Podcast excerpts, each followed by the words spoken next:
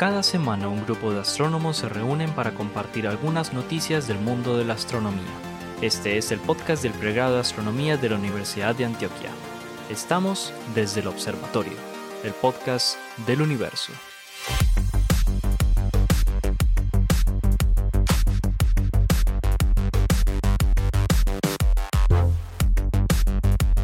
Bueno, hola a todos y bienvenidos a otra edición de Desde el Observatorio, el podcast del universo. Me acompañan aquí eh, los profesores del pregrado de astronomía de la Universidad de Antioquia, o algunos de los profesores del pregrado de astronomía, el profesor Germán Chaparro, Pablo Cuartas, Juan Carlos Muñoz, Esteban Silva y quien les habla, Jorge Zuluaga. Muchachos, ¿cómo les amaneció pues el 2021? De maravilla. Todo el mundo encerrados. Encerrados todavía. Otro, paré que vamos a estar grabando otros seis meses aquí, aquí desde, la, desde la comodidad de nuestros hogares o la incomodidad. Yo no sé cómo la tendrán ustedes, Sí, pero bueno. sigan, creyendo que son seis. Sí, sí, eso, eso- eso está muy optimista. No, pues que. Aquí, aquí estaremos hasta el 2022. Por ahí dicen que los que grabamos podcast también vamos a estar entre los primeros en ser vacunados. Entonces yo creo que hay esperanza. Entonces, entonces, muchísimas gracias. Aquí me despido. Bueno, muy bien, entonces, sin más rodeos, comencemos con la noticia. Vamos a ver qué nos trajo Esteban Silva para comenzar esta segunda temporada. Estamos comenzando, muchachos, con este programa, la segunda temporada desde el observatorio.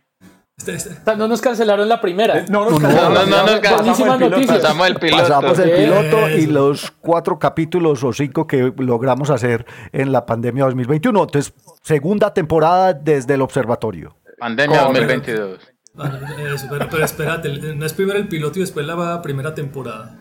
Claro, claro, no. Pasamos el piloto primero y tuvimos mucho éxito. A propósito, los que nos, nos, nos escuchan cada ocho días, les agradecemos mucho que nos están escuchando, porque el piloto lo escucharon más que cualquier otro episodio. Por favor, escuchen los demás episodios. Lo de siempre, lo, lo de siempre, darle like y compartir, es decir, Sí, recomiéndenos, recomiéndenos con la gente que ustedes saben que, que, que le interesa y aún la gente que no le interesa tanto el tema, pues los podemos entretener un rato ahí mientras cocinan, mientras manejan, mientras están en la casa encerrados. Sí, esto es es, un- esto es una buena idea para hacer el, para hacer el oficio en la casa. Haga el Oiga, pero oficio. importante, importante, no solo escuchen uno, no, suscríbanse, suscríbanse. Bueno, don Esteban, hágale pues, hermano, ¿con qué nos amanece este, esta segunda temporada? Esta, esta, esta primera temporada eh, amanece, la, trae- la traigo por el lado mío con una noticia que a mí me pareció como rara y me sorprendió. Yo no sé si era porque yo lo había asumido de pronto que era muy obvio. Juanca me contestará dentro de un rato que era muy obvio o no. Pero fue sobre eh, una observación muy particular. Hasta donde yo tenía entendido, eh, las colisiones de galaxias siempre estaban asociadas, o más bien, digámoslo desde, desde- desde el otro lado, la formación estelar se incrementaba bajo la suposición que puede darse una colisión entre dos galaxias y es por esto que las colisiones de galaxias siempre fueron muy estudiadas por la formación estelar. Pues la noticia es todo lo contrario, que fue lo que me sorprendió a mí. En el caso de una galaxia que observaron eh, eh, unos investigadores de Inglaterra, de la Universidad de Durham, encontra bueno, de eso, de- de- obviamente esa galaxia tiene esos nombres poéticos de la astronomía, es la, la, la galaxia ID 2299. En esta galaxia encontraron que Dicho el hecho, sí, eso, el hecho de darse la colisión frenó precisamente la formación estelar. Y era algo que yo eh, alguna vez había dicho, pues podría llegar a pasar, pero pues eh, todo lo que he leído me dice que es lo contrario. Pero parece que en el universo temprano varios procesos podrían eh, estar asociados a, frenar la formación estelar en galaxias en el universo en formación.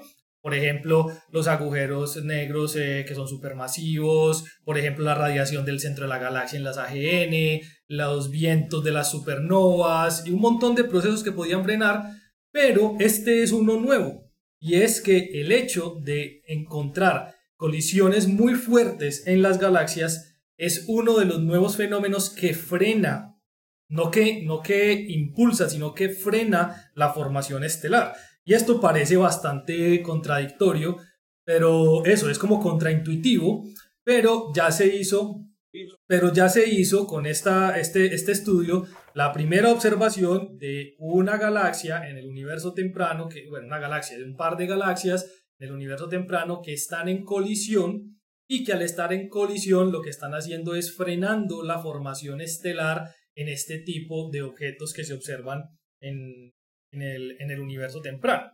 Es muy particular porque la colisión de galaxias y eh, los múltiples fenómenos que se pueden dar dan realmente eh, lo que conocemos como la evolución jerárquica de la construcción, por ejemplo, de galaxias espirales, donde uno esperaría encontrar muchas colisiones, pues incrementaría esa formación estelar, pero las observaciones últimas que se han estado haciendo, que hicieron eh, estos investigadores de Inglaterra, están mostrando que también es válido poner sobre la mesa que el hecho de tener galaxias que están colisionando las unas con las otras no incrementa la formación estelar, sino que frena la formación estelar. Y prácticamente es porque es un fenómeno que puede llegar a ser tan violento que lo que hace es sacar todo el gas y no permitir que el gas se, se aglomere para que se dé la formación estelar, lo cual es bastante extraño, pero uno ve este tipo de, objetos bastante comunes en el universo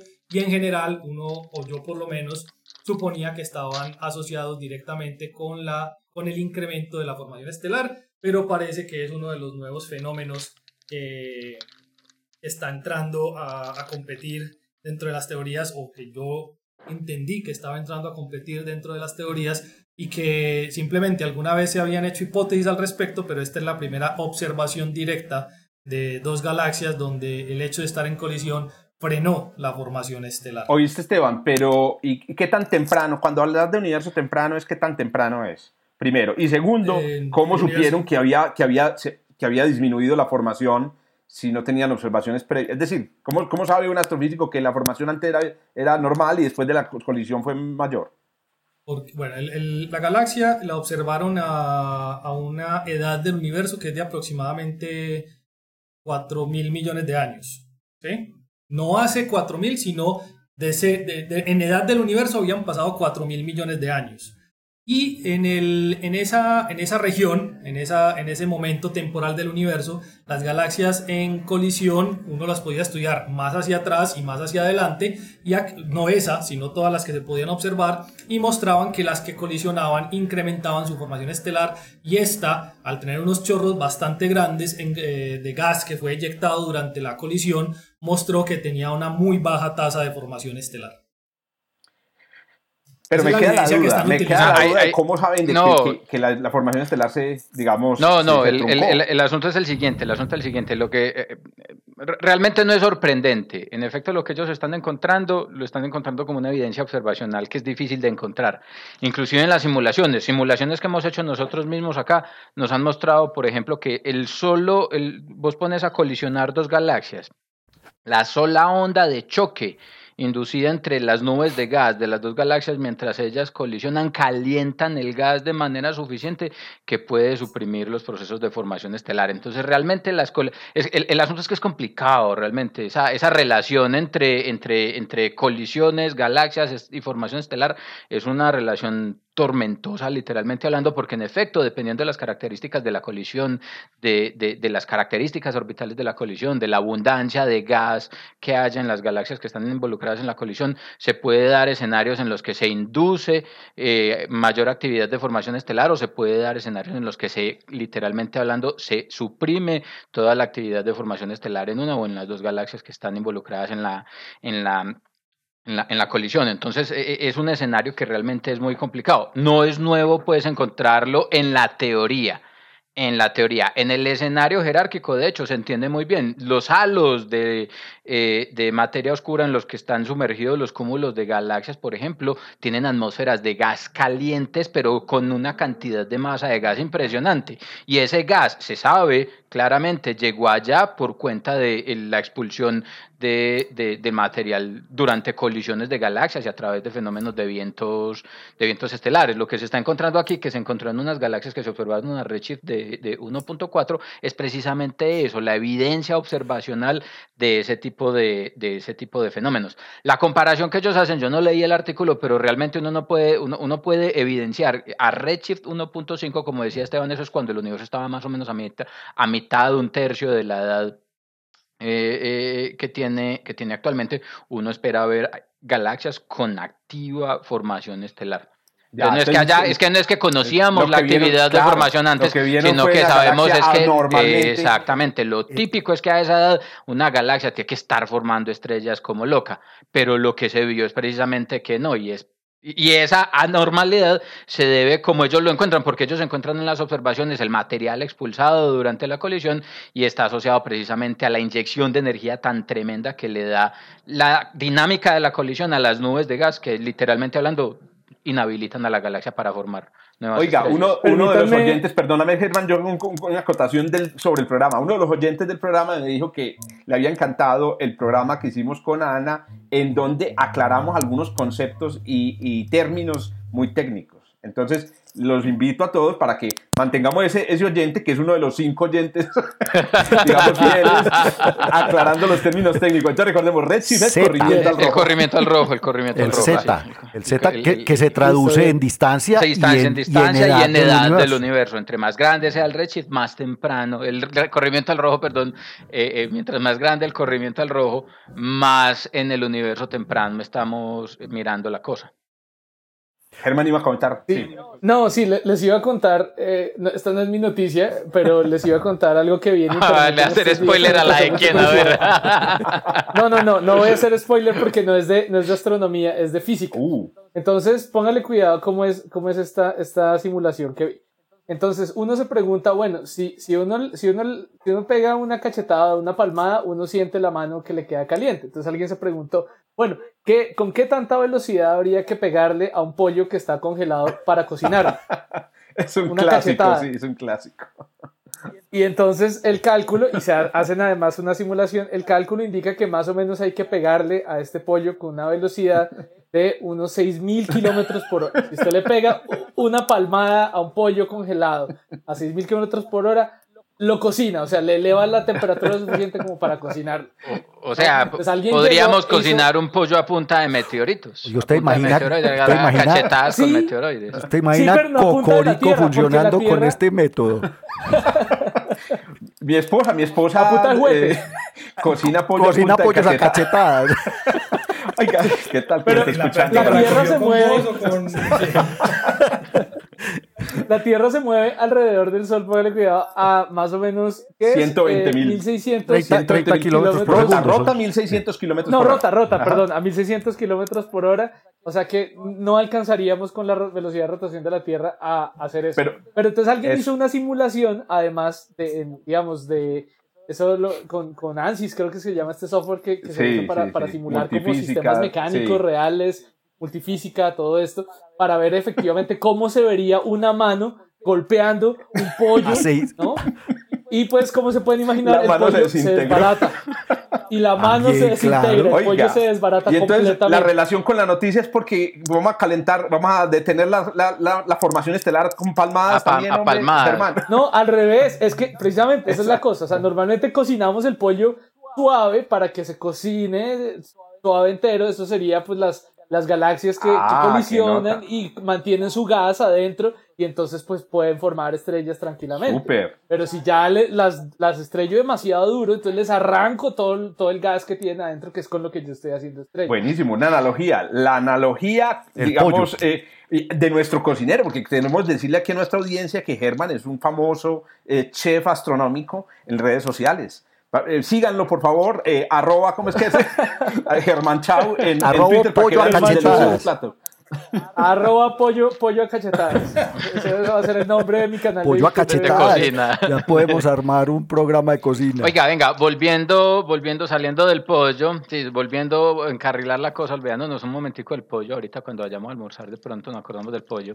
Eh, eh, no, hay otro mecanismo por medio del cual, la, la, y es indirecto, las colisiones pueden suprimir la actividad de formación estelar, y es que, de nuevo, Y es, la acción de rebote. La colisión induce la actividad de formación estelar frenética, pero frenética es como un cáncer. Coge en, en, un parpadeo la masa de gas de una galaxia y la convierte en estrellas.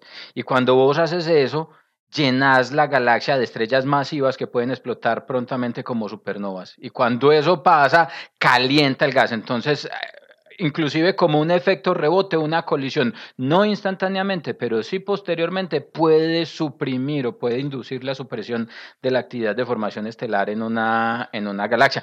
¿Quién sabe realmente? Hay que mirar los detalles de la observación. Pueden ser, en efecto, como les decía, los efectos cinemáticos a través de ondas de choque, ¡pum!, calentar el material, pero el efecto rebote, y es que después de 50 millones de años, para una galaxia eso no es nada, después de 50 millones de años, 100 millones de años, 250 millones de años, una cantidad impresionante de estrellas puede empezar simplemente a explotar como supernova y de nuevo eso también puede simplemente calentar el gas en el interior de la galaxia y, mandarla para el carajo desde el punto de vista de, la actividad de la formación estelar, suprimiendo todo lo que sea que esté pasando en ese instante del universo, pues. Ahí tienen pues entonces eh, los vericuetos de la formación estelar por colisiones, que a propósito, como última acotación pues, que doy yo aquí para cerrar este tema, eh, ese sería otro mecanismo de formación estelar en galaxias. Siempre hemos hablado de la formación estelar inducida por explosiones de supernova vecinas, que parece ser la evidencia pues, astrofísica muestra que es lo que pasó con el caso del Sol. El paso de la onda de densidad de los, de los brazos espirales en las galaxias de disco y esta sería otra, choques. Me, me imaginen, por ejemplo, soñar con esa imagen eh, poética, digamos, no, romántica del sol nacer en el momento de un, de un, acto de canibalismo. Somos producto, hijos del canibalismo eh, galáctico, que creo que no es el caso, pero puede pasarle a algunas civilizaciones en galaxias. No, no es improbable, improbable no es.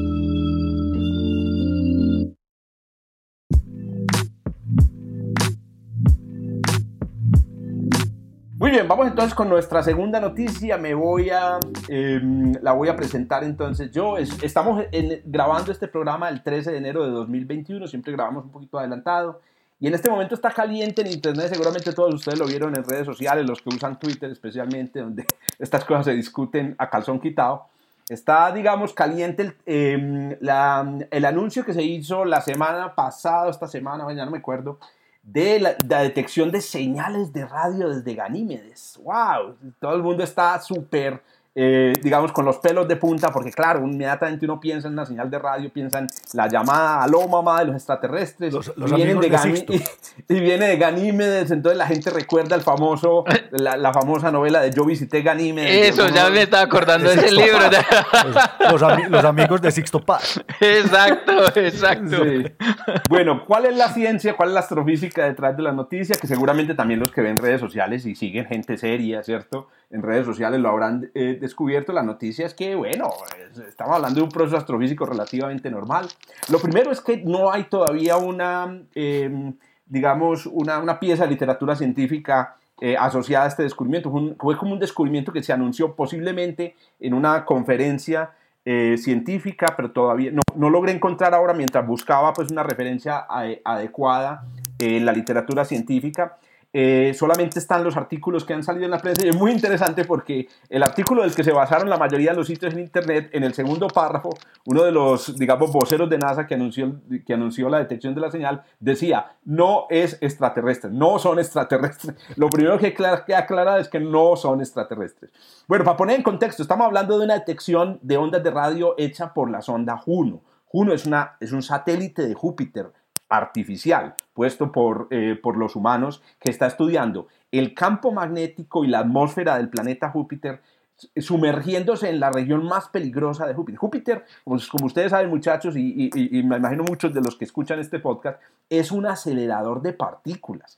Deja pequeño al LHC. Alrededor de Júpiter, el campo magnético que produce el interior del planeta eh, ha generado, atrapa electrones de su propia atmósfera electrones, que son las partículas cargadas, digamos, elementales que están en los átomos de toda la materia, electrones de, que vienen del Sol, electrones que son producidos por las mismas eh, lunas, los atrapa, eh, los, los, electrones, pues que son cargas eléctricas, al moverse en los campos magnéticos quedan atrapados y son acelerados por el campo magnético de Júpiter, creando algunas regiones donde estos, electrones pues se concentran.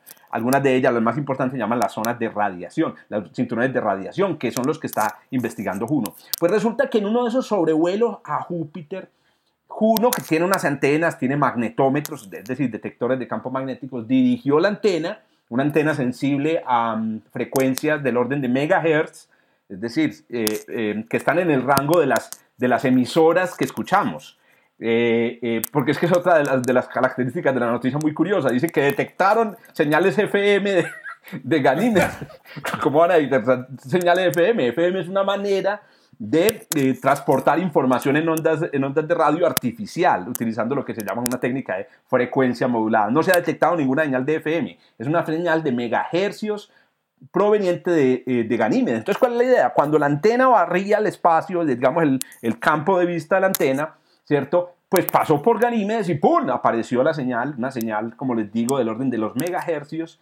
Y, mm, y entonces, pues se anunció como acabamos de detectar una señal de radio desde Ganímedes. Pero a ver, ¿Cuál es, ¿Qué es lo que hace que Ganímedes pueda emitir ondas de radio? Primero, hay que decir una cosa para todos. Germán, que, es, que eh, digamos, ha trabajado bastante en radioastronomía, seguramente aclara cada vez que habla de radioastronomía de esto, y es que las ondas de radio posiblemente se encuentran entre las formas de ondas electromagnéticas en el universo más, digamos, eh, omnipresentes y más sencillas de emitir, correcto. Yo aquí sentado en esta habitación, estamos a 25 grados, estoy emitiendo ondas de radio de megahertz a gigahertz. Obviamente una intensidad muy bajita, pero que podrían detectar fácilmente eh, radiotelescopios. Entonces, es una primera cosa. Cuando, sean, cuando oigan que se detectaron ondas de radio, usted dice, pues contame una de vaqueros. O sea, no hay nada, no hay nada, nada novedoso. Lo interesante aquí es que las ondas de radio pues tienen una frecuencia muy específica. Vienen de un objeto muy específico. ¿Y son producidas por quién? Son producidas por electrones, ¿se acuerdan? Que están atrapados en el campo magnético de Júpiter que pasan o que están, los electrones forman una cosa que llaman un plasma, un plasma muy baja densidad que está alrededor de Júpiter y que se concentran cerca de Ganímedes. Resulta que Ganímedes es la única luna del sistema solar que tiene un campo magnético. Entonces también tiene su propio campo magnético, allí se concentran los electrones y se produce un fenómeno muy curioso de resonancia. La resonancia es cuando se tiene una cosa que vibra, en este caso los electrones en el plasma vibran y tiene otra cosa, otro fenómeno oscilatorio. En este caso es que los electrones en los campos magnéticos se mueven dando vueltas, ¿cierto? Y producen ondas, ondas de radio que se llama radiación ciclotrón. Entonces, ¿qué sucede? Allá cerca de Ganímedes, cuando se, se, se igualan las oscilaciones propias del plasma, ¿cierto? De, Júpiter, con las, la frecuencia, digamos, de, la, de las vueltas que dan los electrones, entonces en ese momento se produce una emisión que se llama tiene un nombre, digamos, eh, un nombre técnico, eh, así como muy específico, pero no tiene que ver, porque yo sé que aquí, aquí los muchachos que saben de, de eh, digamos, de astrofísica, reconocen el, el, término específico, se, se, llama una inestabilidad de ciclo, Maser, que, que, no tiene nada que ver con Maser, curiosamente, no hay, no hay ningún Maser ahí. El caso es que hay una, una, una coincidencia entre la frecuencia de oscilación del plasma y la frecuencia de ciclotrón, yo sé que son términos muy técnicos, que producen esta radiación. Entonces, para, eh, digamos, empacar todo, digamos, y, resumir, primero, Ganímedes emite ondas de radio, eso no es nuevo casi todos los objetos lo producen. Segundo, Ganímedes más, mucho más porque tiene campo magnético. Tercero, Ganímedes y todas las lunas están en medio de un ambiente extremadamente complejo donde hay electrones. Es posible que mañana tal vez detectemos también la emisión de ondas de radio de, eh, de IO. Y voy a dar un cuarto, se lo voy a llamar la, la ñapa, y es que ya en el año 96 se había detectado una onda de, eh, ondas de radio procedentes de Ganímedes por la, por la sonda Galileo. Así que esto realmente no tiene, digamos, tampoco nada muy, no es tampoco nada muy novedoso. Usted, Jorge, lo, lo interesante es volver a, a, ese fenómeno de que Ganímedes sea tan grande que posee su propio campo magnético. Es más intenso el campo magnético de Ganímedes que el de Mercurio, por ejemplo. Muy interesante, Pablinche, y yo sé que vos también has estudiado este tema porque para los que estudiamos exoplanetas y campo magnético en exoplanetas, encontrar cualquier objeto que, que tenga un campo magnético propio es súper importante y Ganímedes ha sido utilizado en nuestra área para, como modelo de los campos magnéticos que podrían ser creados en, en, en exoplanetas. Y efectivamente, yo diría más bien, Pablo, una cosa. Yo no sé si vos compartís esta opinión o todos los muchachos comparten esto. Lo que me parece raro es que los demás no lo tengan. Es decir, Sí. la, la- la aparición de campos magnéticos es una cosa relativamente sencilla si vos tenés un interior. Ya sabemos que muchas de las lunas de Júpiter y Saturno tienen, tienen Interiores océanos líquidos. interiores. exacto. Y sobre todo interiores conductivos. que Agua salada. la electricidad. Exacto. ¿Por qué Europa no tiene un campo magnético No, pero magnético? Encela- Enceladus tiene, por ejemplo, ya se detectó eh, Ah, campo qué bien, magnético en. Enceladus, que El son el muy débiles. Es bien intenso. que son muy débiles y, por- y en Europa también se han detectado posibles, digamos, trazas de campo magnético justamente porque tienen océanos de agua salada, líquida. Correcto. Bueno, y una cosa, un detalle interesante, los campos magnéticos pueden proteger la superficie de Ganímedes frente al bombardeo de esa radiación, de, esos, de esas partículas de, de Júpiter. Y eso podría ser bueno, por ejemplo, y es que, no, todavía no sabemos si hay pegotes, hay moho, eh, perdón, ¿cómo es que le llaman los, los biólogos? Y hay, sí, sí, hay algas viviendo, por ejemplo, en las fracturas en la superficie de Ganímedes que pueden estar protegidas de los rayos cósmicos o de la radiación a partículas energéticas del campo magnético de Júpiter por el campo magnético de Ganímedes. En cambio, en Europa, en la superficie, se cuenta que si una bacteria, la más resistente a la radiación, la pone en la superficie, se muere en tres minutos. Y la más resistente a la radiación. Para los fans de la ciencia ficción, eh, está esta serie The Expanse eh, que está en Amazon Prime. En esa serie, el Ganímedes es un satélite que está, está siendo utilizado como, Vivero. como granjas. Que no. Vivero. Exacto, es el, es el vivero entonces- de los, de los eh, eh, cinturonianos. De los Belters. Exacto, de los que viven en el cinturón. No sé. ¿Vos no has visto The Expanse, Jorge? La empecé a ver, pero Es todo el mundo me habla de ella. Voy a tener Es que una maravilla, es una maravilla de serie. Está, está muy buena, además, porque ya no, no hagamos spoiler. Sí, ya nos contaron, ya nos contaron. Muchas gracias. Ganímedes era, la, era el, el- el huerto del sistema solar. Como siempre, Germán.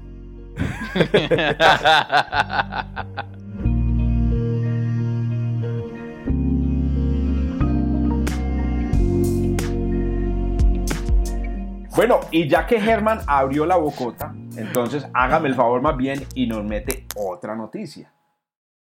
Listo. Bueno, eh, la noticia que les traje eh, tiene, está un poco relacionada con, los, con algunos temas que he manejado en, en el podcast, que es estos, estos eventos transitorios, eh, digamos que dependen mucho de, de en qué momento estamos observando algún objeto. A ver, ¿no? Está eh, defina- astronomía de dominio temporal. Defina evento transitorio, hermano, un, un término técnico. Sí. Y, y entonces, eh, cuando hablamos de evento transitorio, es algo que, digamos, por ejemplo, ahorita encontramos esta, esta detección de, no sé, de, de Ganímedes, pero digamos, es porque Juno pasó cerca, ¿no? Si vuelve a pasar cerca, pues la, la vuelve a encontrar. Eso significa que realmente esto es un fenómeno que se está dando todo el tiempo. O sea, todo el tiempo estamos encontrando, cualquier momento podríamos encontrar, eh, podríamos medir esas ondas de radio en Ganímedes, ¿sí? porque son aproximadamente constantes. Pero si hubiera, por ejemplo, no sé, una explosión en Io, que Io tiene un volcanismo muy intenso y entonces Io va y bota un montón de materia al, al espacio y parte de esa materia entonces es ionizada, son electrones, son iones y esos electrones quedan atrapados de un momento a otro en el campo magnético de Ganímedes, entonces de pronto podríamos notar con más intensidad en algún instante ese campo magnético y lo correlacionaríamos, por ejemplo, con ese evento que ocurrió en Io. Entonces eso es algo que solo ocurre de vez en cuando porque es cuando Io, ¡pum!, bota materia al, al, al, al espacio exterior. Entonces un evento transitorio es algo que no esperamos que ocurra todo el tiempo, sino que de vez en cuando aparece. Entonces mi noticia es una erupción cósmica periódica que muestra a un agujero negro arrancándole pedazos a una estrella. Es un artículo eh, liderado por Anna Payne en la Universidad de Ohio. Eh, el objeto en cuestión se llama Assassin. Pero Ah, pero ese es el, no, pero no Assassin. ¿Cómo, cómo, cómo, cómo, 14KO. cómo, cómo? ese es el Assassin pero ese es el censo. 14KO. Ese es un censo, ¿cierto? Sí. El censo se llama Assassin. No es que, no es que el agujero negro sea un asesino de estrellas. No, no, no, los astrónomos no somos tan creativos. No, no. Assassin es, es una sigla que significa All Sky Automated Survey for Supernovae. Eso es lo que significa Assassin. O sea- o sea, A-S-A-S-S-N. O sea, Como, como Assassin's Creed. sí. Traducido, Es- traducido. hecho- Entonces, eh, ¿cómo se traduciría al español esa, esa, esa se sigla? traduciría, bueno, un, un, la vez pasada dijimos que cómo traduciríamos survey. La vez Exacto. pasada Censo. Muestreo, Yo lo- censo, censo. censo, Censo. muestreo. Bueno, muestreo automatizado de todo el cielo para encontrar supernovas. Entonces ese es el, Eh, es el, decir- el tos, el motos, el motoso. ¡Eh, Ave María! Ahí está. en vez de asesino. No, lo que, que- quería decir lo que es que en inglés es muy sabroso montar, montar el, eh, estas, estas, estos acrónimos. Lo aprendí ayer en una clase. Estoy viendo un curso de latín, muchachos. Ahí se los voy a confesar. Estoy viendo un curso de latín y me di cuenta de, por, entendí por qué el inglés, que además que tiene una gran raíz latina, es así. Y es que en inglés y en latín las palabras pueden ponerse en, en muchos órdenes diferentes. No pasa lo mismo en español. Y por eso entonces podemos construir estos acrónimos increíbles eh, en inglés. Ah, pero en español bueno. también. Pablo, ¿cómo se llama el proyecto de Chile? Se llama Tucán. Excelente. ¿Qué Tucán significa? 1. Telescopio Universidad, ¿Ese- esa es Universidad del Norte, eh, Universidad de Antioquia. Pero Uy, el- sí, el esto es que ya noticia, ¿qué? No, no, es no primicia. noticia, No, no, no es primicia. Tucán, Tu- Tucán, Tucán 1 es nuestro telescopio en Chile. Excelente. Qué pena con Germán lo me No, tranquilo, tranquilo. A mí me llama mucho la atención este, este survey, este censo, porque consta de 20 telescopios alrededor del mundo de 14 centímetros de diámetro cada telescopio. No son telescopios gigantes, telescopios pequeños que están observando constantemente el cielo, viendo a ver qué cambia, qué hay diferente de una noche a otra.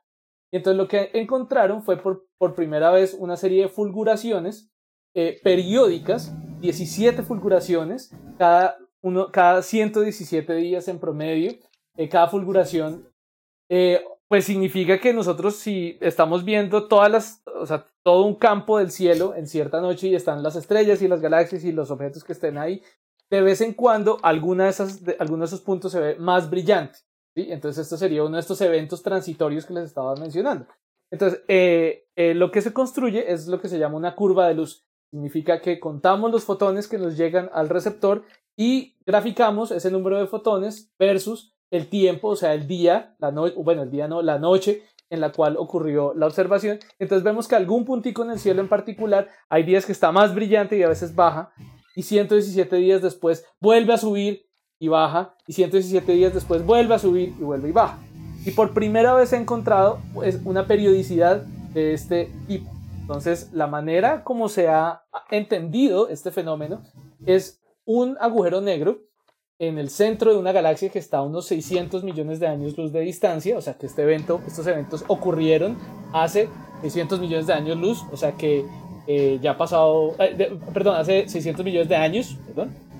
Em, y entonces este agujero negro en el centro de esta galaxia tiene una masa de 20 veces la, el agujero negro en el centro de nuestra galaxia, por el orden de unos 100 millones, eh, bueno, sí, 100, 80, 100 millones de masas solares en una galaxia que se ve que es un producto de unas colisiones recientes, así como lo que estábamos hablando ahora rat. Y eh, lo interesante es que es, se, digamos, ajustando la curva, tratando de entender qué evento físico puede producir una curva tan periódica, entonces, claro, lo que funciona siempre como un relojito en nuestro universo es la gravedad, las órbitas. Entonces, lo que está ocurriendo es una estrella que tiene una órbita muy eh, excéntrica, es decir, que pasa a veces muy cerca al agujero negro, a veces muy lejos del agujero negro, y cuando pasa cerca al agujero negro, entonces el agujero negro le arranca un pedazo gracias a fuerzas de marea. Se le arranca un pedazo y en ese arrancarle un pedazo, entonces salen muchos fotones eh, de, de, ese proceso que es pues bastante energético. Y pues esta estrella tiene una órbita de 117 días, cada 117 días eh, el agujero negro le arranca un pedazo. Dado que esto fue hace unos 600 millones de años, lo más probable es que esta estrella ya no quede ni el pegado. Pero, pero es un, un evento de estos transitorios que esta es la nueva era de, de, de la, de la astronomía, eh, de, la, de, la, de, la, de la ciencia de datos en astronomía, que es la astronomía de dominio temporal. Es tratar de ver qué, está, qué cambia en el cielo y eso que cambió en el cielo, qué, qué proceso físico puede traer detrás, qué raro evento extraño, atípico está causando este tipo de eventos. Oiga, hablando de, de, la, de, la, de la nueva astronomía y ya, ya antes de preguntarte algo de ciencia, eh, hace unos meses se organizó un concurso eh, de Machine Learning muy interesante eh, justamente a los futuros datos que va a producir el telescopio Vera Rubin eh, de Chile. Y yo me metí a ese concurso para aprender algo de Machine Learning. Y les cuento lo siguiente, mi experiencia, pues Germán debe saber más del asunto. Qué cosa tan chicharronuda. O sea, qué cosa tan difícil es clasificar eventos eh, transitorios. Eso, no, eso tiene, oiga, oiga, de una dificultad impresionante. Obviamente, el equipo en el que yo estaba quedamos como de 500 en un, en, en, un concurso de 600. Entonces, que no 500 como en un concurso de 2000 pero sí les digo pues que es una, es un área bien dura intelectualmente y uno cree que es, no, eso simplemente programar bien, etcétera, no hay que saber bastante de ciencia, bastante de ciencia de datos. Oiga, el problema, por ejemplo, el volumen de los datos, Mara, eh, es una cosa eh, fantástica. Eh, Nosotros, pues yo, yo, estoy, yo estoy, digamos, yo, yo comencé a meter, digamos, un dedito del pie en el agua de ese tema, hablando con, con el colega y amigo Jaime Forero de la Universidad de los Andes, quien estuvo trabajando precisamente desarrollando algoritmos para eh, sacar información de curvas de luz en un telescopio que se llama el Catalina All Sky Survey. Eh, y ya ha sacado dos artículos, uno con solo las curvas de luz, otro con imágenes, eh, que yo sepa no concursaron en este, en este desafío que, que Jorge está mencionando.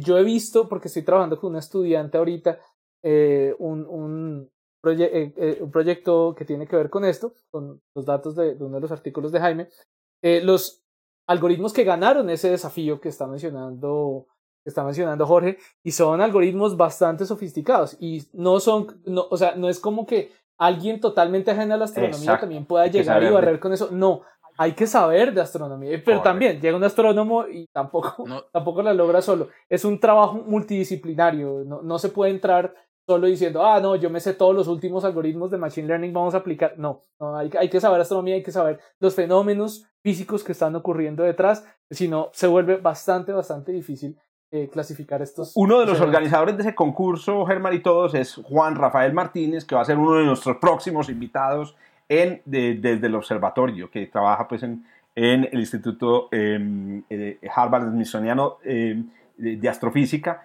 y, em, y él, fue uno de los organizadores. Yo conocí ese, ese, concurso por él en una plataforma se la recomiendo a todos, Kaggle, que es una plataforma que presenta retos de Machine Learning, inteligencia eh, artificial. Yo te quería preguntar algo de la astrofísica. Con premios. Con, premios, premios, en plata. Sí, eso tenía un premio en efectivo eh, para, para, el primero, segundo y tercer lugar. Muy, muy bacano, muy poderoso.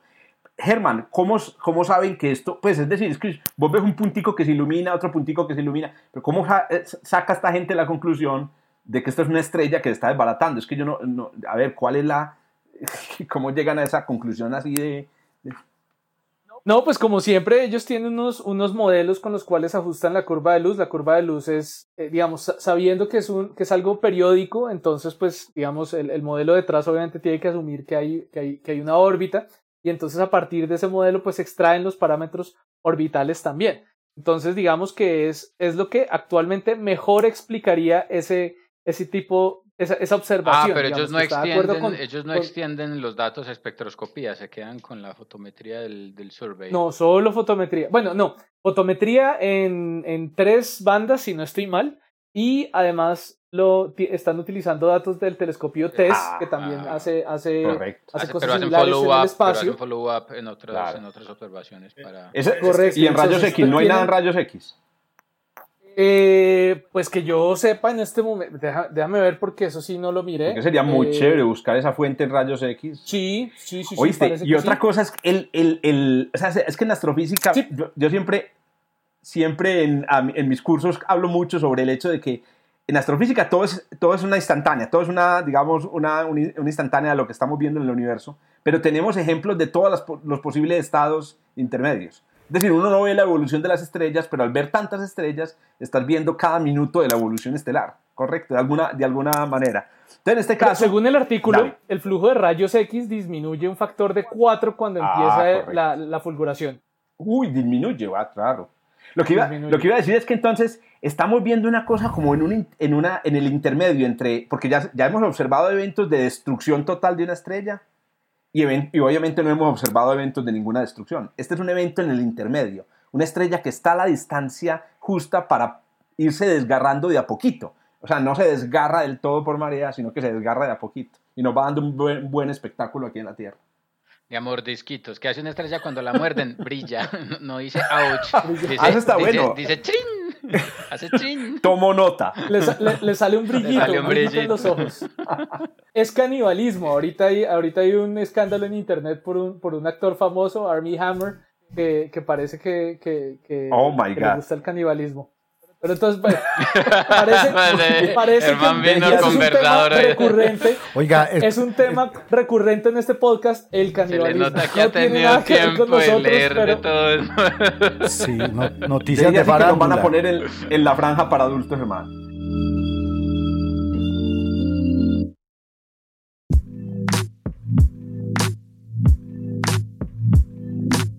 Bueno, Juancho, usted habló también, abri- abrió mucho la boca, hermano. Más bien, cuéntenos qué noticias nos trajo para hoy. No, ve, traigo una. mm, Traigo un viejo renacido.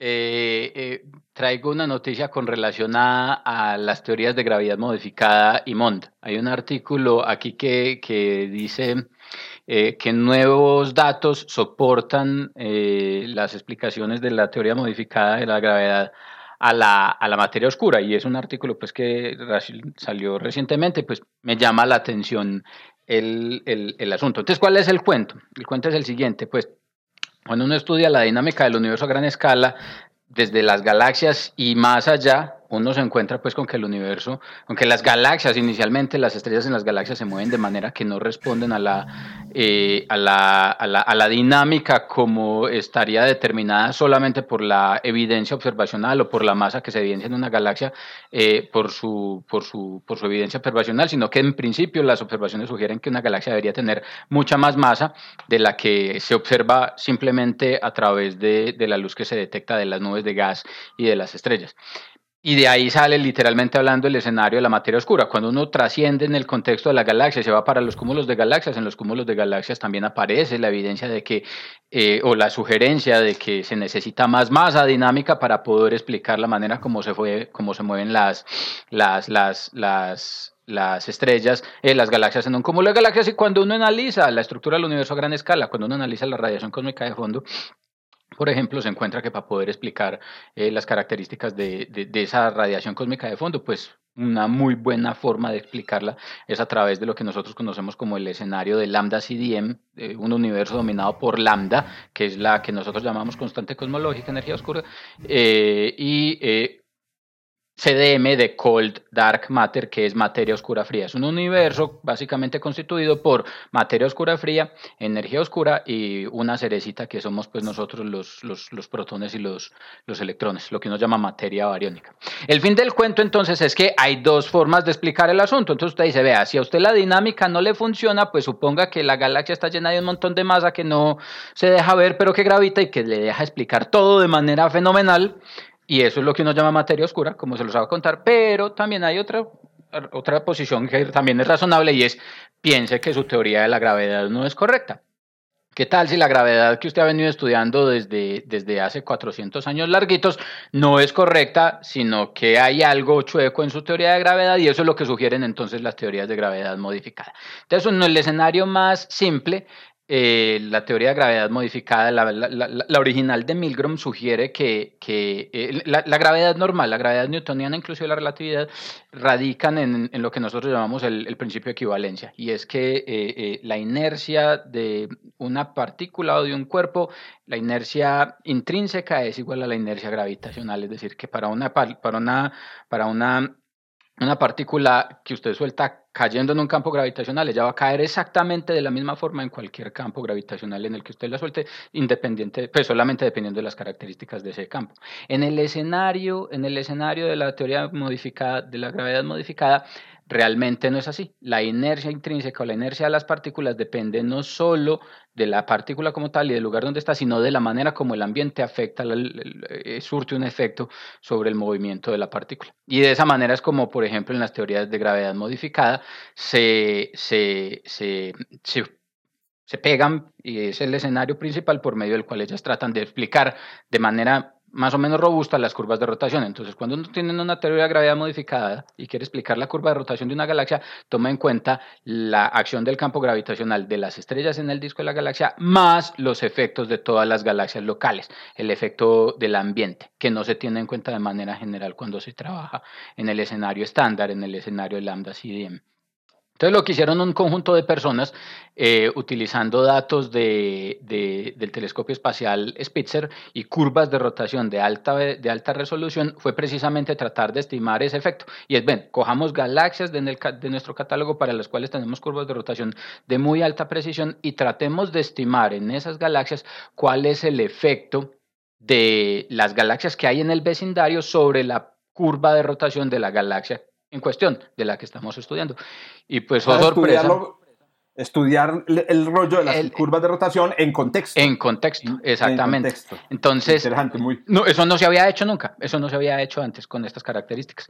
Entonces, y lo más sorprendente, encontraron una correlación, encontraron una correlación evidente entre las galaxias que tienen una curva de rotación claramente plana y que tienen un conjunto de galaxias a su alrededor cuyo ambiente puede afectar de manera sustancial el, puede afectar de manera sustancial la curva de, de rotación, lo que en principio si las teorías de gravedad modificada simples en efecto son reales, pues es una evidencia en favor de estas, de estas teorías de, gravedad modificada. Entonces, lo importante aquí realmente a resaltar en los resultados de este artículo, más allá de decir que MOND es válido por estas evidencias, es realmente lo siguiente. Lo importante a resaltar aquí, y es algo que no se ha tenido en cuenta cuando se hace dinámica de galaxias, eh, y cuando se estudia las curvas de rotación es poner el asunto el contexto. Y es que no se tiene en cuenta en términos generales la distribución de masa del ambiente alrededor de la galaxia a la hora de estudiar la curva de rotación. Sí se hace implícitamente cuando corremos simulaciones. Ojo,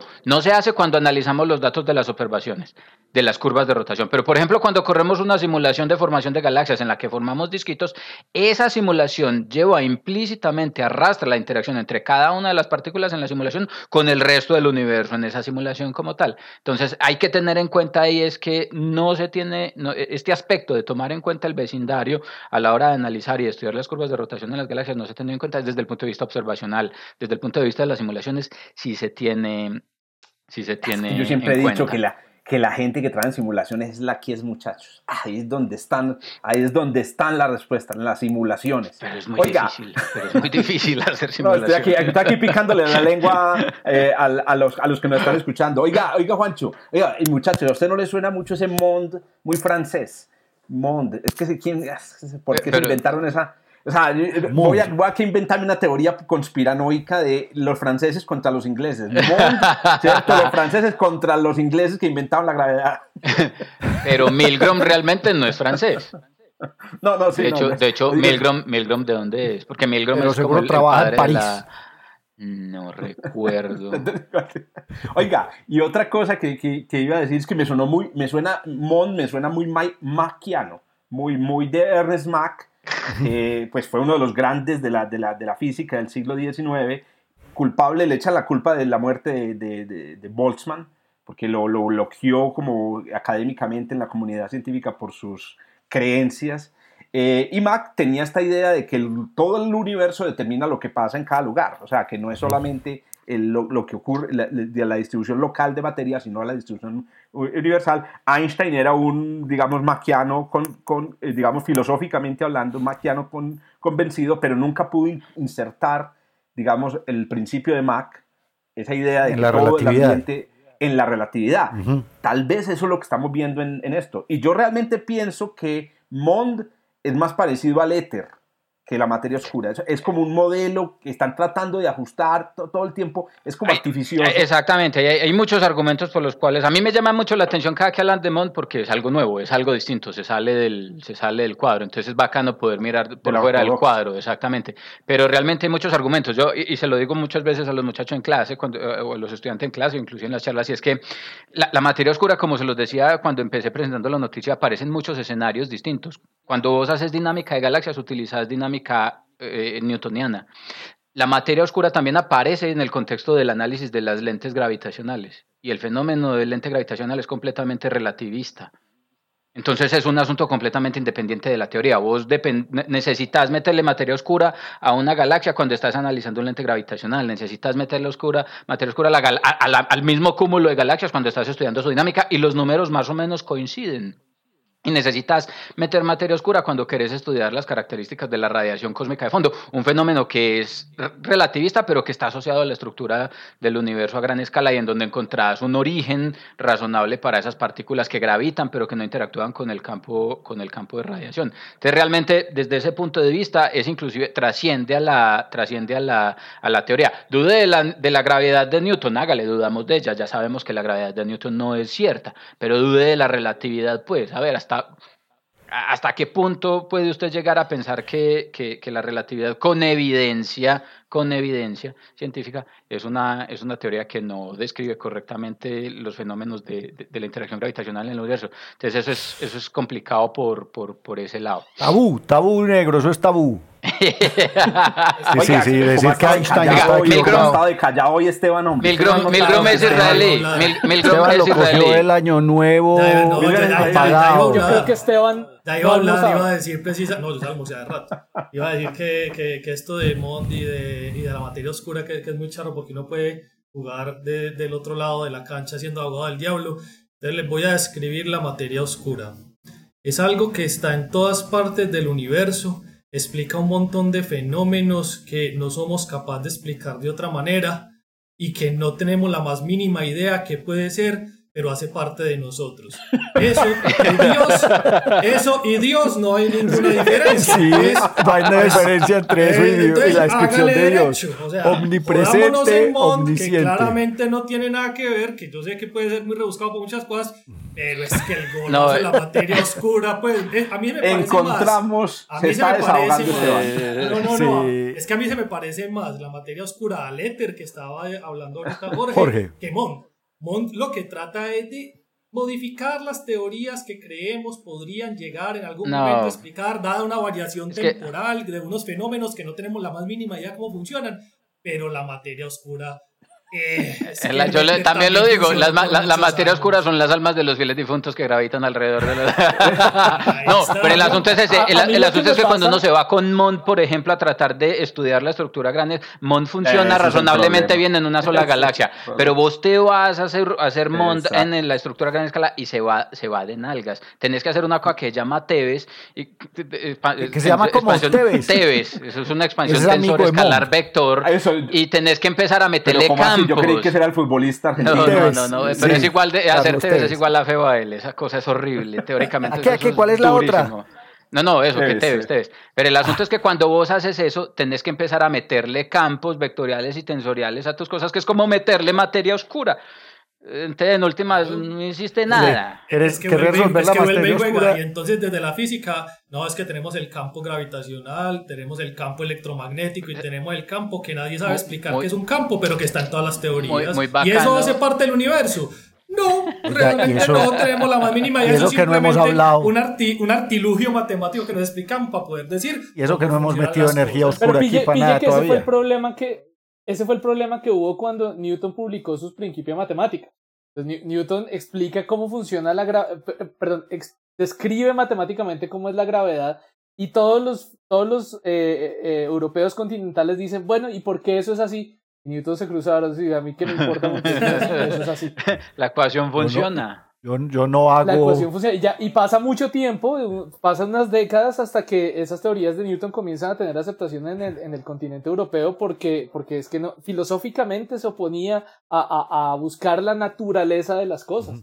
Entonces yo creo que puede estar pasando algo similar. No fingo hipótesis. Les cuento un detalle biográfico de Newton. Newton, de todas maneras, a los biógrafos y a sus íntimos sí les dijo que él sí sufría mucho por no poder explicar. ¿Cómo funcionaba la cosa? Esteban Silva Sí, en la intimidad era un Juan Carlos Muñoz.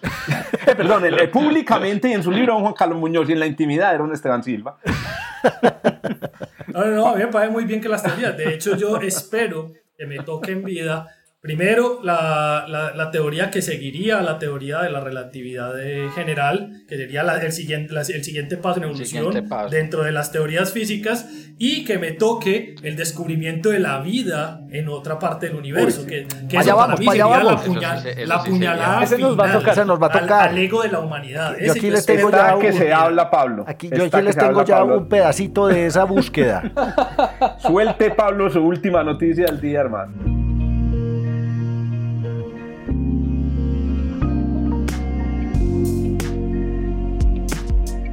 Bueno, venga, vol volviendo a campos magnéticos planetarios, qué pereza nosotros tan monotemáticos, o mejor.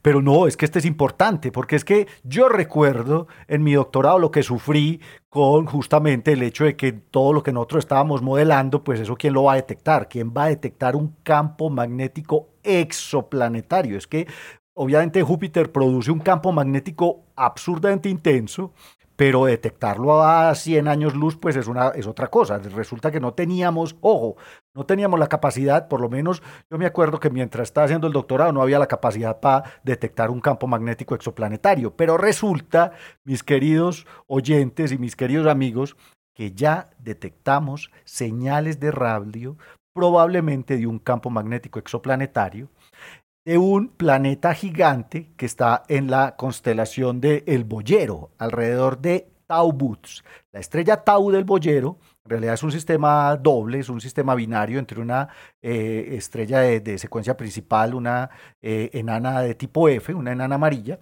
y tiene una enana roja que está como a 220 unidades astronómicas, pero en Tau Boots se descubrió un planeta hace mucho tiempo, es un planeta gigante, tiene de hecho unas seis masas de Júpiter, o sea, es un lo que se llama un megajoviano, pero además es un Júpiter caliente, es un planeta que está muy cerca a la estrella, que orbita a, a la estrella principal de Tau Boots cada tres días. 3.3 días es el periodo orbital de este planeta y resulta que utilizando un nuevo interferómetro de radio que están... Eh, no, no es ni tan nuevo, ya ya como 10 años funcionando, que es el Low FAR. Me imagino que Herman sabe sobre el Low FAR, es el Low Frequency Array, que la mayor parte de las antenas está instalada en Holanda, pero hay otras. Ya, hemos traído pero hay otras estaciones con esos con esos telescopios.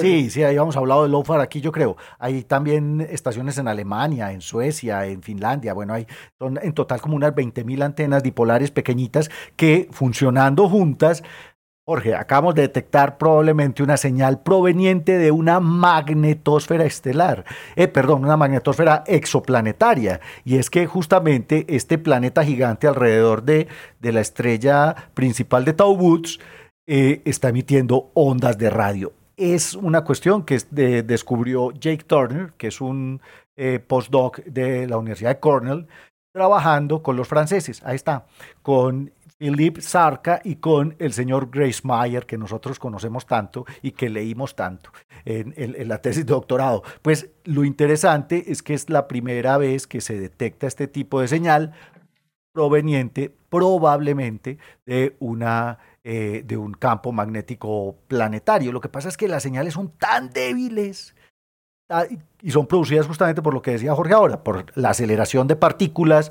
Pero entonces, ¿cuál es la ventaja de estos eh, eso, eso, eso, te iba a preguntar, Pablo. ¿cómo, cómo, cómo saben que lo que están detectando es probablemente algo que proviene de un planeta? Eh, exacto, porque, porque justamente se da durante el paso del planeta y también porque eh, el planeta está tan cerca de la estrella que tiene una interacción muchísimo mayor con el plasma proveniente de la estrella y entonces tiene obviamente una, densidad de partículas interactuando con el campo magnético que es mucho mayor de lo que, por ejemplo, eh, hace Júpiter. De hecho, calculan que la densidad es como un millón de veces mayor a la que tendría Júpiter. Entonces, obviamente, estos campos magnéticos son muy intensos y la interacción con un plasma denso pues favorece el hecho de que estas partículas aceleradas en el campo emitan ondas de radio. Ojo, este este esta detección están casi que seguros, porque además ellos sacan el pico de, señal justo cuando está el planeta y lo extraen. Es un eh, planeta que hace tránsito. Que, hace, tránsito, Tau Woods. Ah, no, pero fue detectado por velocidad radial, pero le ah, conocen el periodo.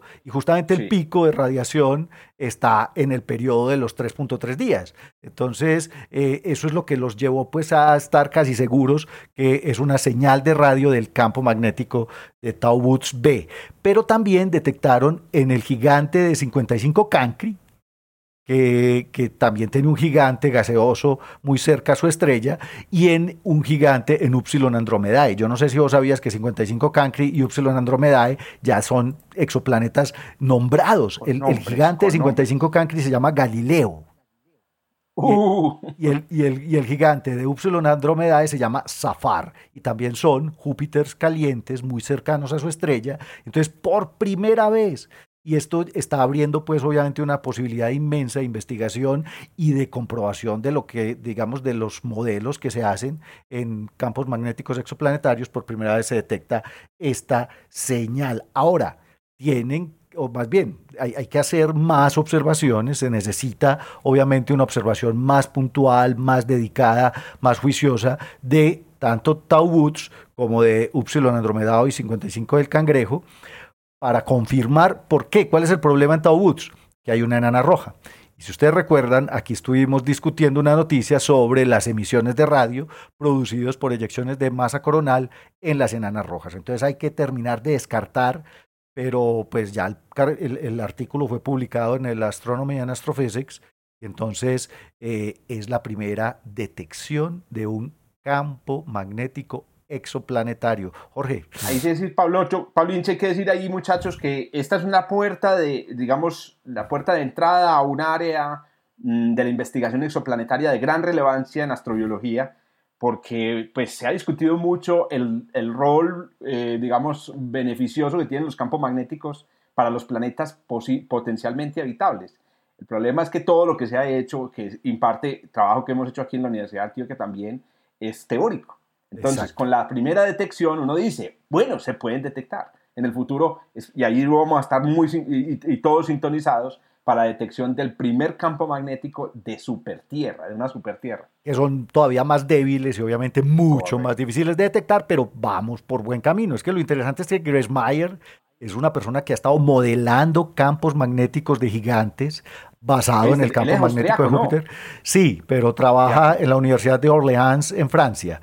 Eh, y, entonces está ahora comprobando sus modelos con estos Júpiters calientes y vamos por buen camino. Esa es la, eh, digamos que el objetivo de estas investigaciones es detectar el campo magnético alrededor de una supertierra en zona de habitabilidad.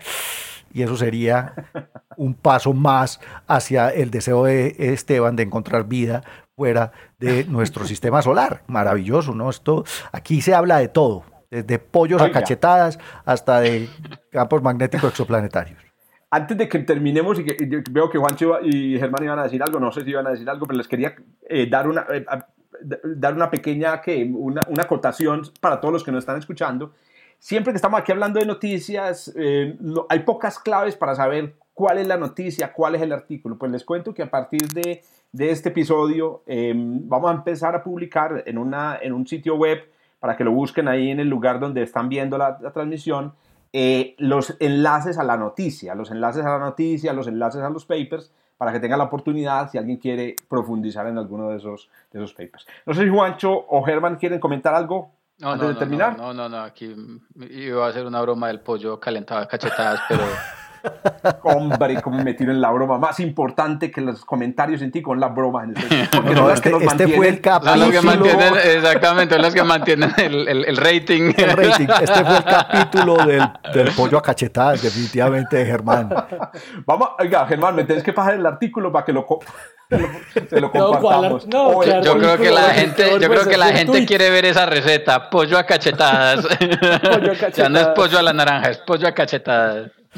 Muy, bien. Muy, muy eh, importante y sobre todo el trabajo de LOFAR. Este interferómetro está detectando y encontrando cosas increíbles. Germán, LOFAR está detectando el hidrógeno, eh, esta línea 21 centímetros de la recombinación. Ahí está. Está intentándolo. Está intentándolo, exactamente. Muy bien, ese es, ese es, otro de los proyectos tipo JWST que va como en cámara lenta. Llevan años, porque bueno, yo sé que hay unos retos ahí grandes de Big Data. El, asunto es que lidiar con los datos, yo, yo, yo recuerdo en Postdam hay una estación de LOFAR cuando yo estaba allá se hablaba mucho de eso y el asunto es que no solo el reto tecnológico de, sincronizar las antenas por la manera como están regadas por todo el continente, sino el problema tan grande, el chicharrón tan grande de los datos. se tuvieron que instalar clústeres específicamente para poder lidiar con eso, herramientas de cómputo, clústeres, centros de cómputo solo para LOFAR.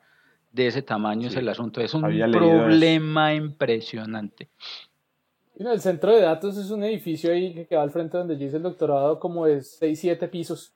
Eso solo, para guardar datos. Y eso creo que lo más cercano, lo más cercano al, al, a los retos del CERN. Es decir, sí. LOFAR y el en astrofísica, LHC, exacto, han tenido retos pues como de, de, intercambio de datos y tratamiento de datos parecidos. Es que es lo que yo siempre digo, la astronomía es la ciencia de Big Data, es la ciencia. De me gusta, me gusta. es YouTube. Vamos a utilizar ese moto para traer estudiantes al pregrado. Clics de Twitter, no, no, es astronomía. Excelente. Muy bien, eh, llegamos entonces al final de este episodio. Recuerden seguirnos en redes sociales, en Twitter nos pueden seguir como arroba astronomía UDA. También pueden buscar algunos de nosotros, a Germán Chau, a Zuluaga Jorge, Esteban Silva, que no, no, no, me acuerdo cuál, cuál es la cuenta, pero vamos a, vamos a publicar las cuentas de todos nosotros también para que nos sigan por ahí, que estamos siempre compartiendo muchas de estas noticias. Nos vemos entonces en el próximo episodio de Desde el Observatorio. Chao, chao. Chao. Hasta luego a todos. Gracias por escuchar desde el observatorio. Estamos en Spotify, Apple Podcasts, Google Podcasts y muchas más plataformas. Realizado por Jorge Zuluaga, Esteban Silva, Pablo Cuartas, Juan Carlos Muñoz y Germán Chaparro, profesores de astronomía del Instituto de Física de la Universidad de Antioquia. Con la producción y edición de quien les habla, soy Giraldo, pregrado de astronomía de la Universidad de Antioquia.